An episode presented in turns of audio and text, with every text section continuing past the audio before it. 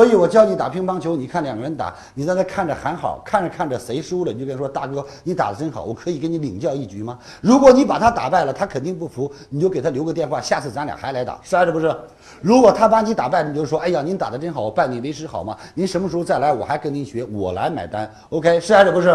于是你被他打了半个月，突然不再露面了，他没有你，他会怎么样？失落。是还是不是？当他失落了，就会问小李怎么最近看不到你，你就跟他说哥呀，我现在实在太忙了，到月底了，我要冲刺，完不成任务，我这就惨了，拿不到工资。他就问你是干什么的呀？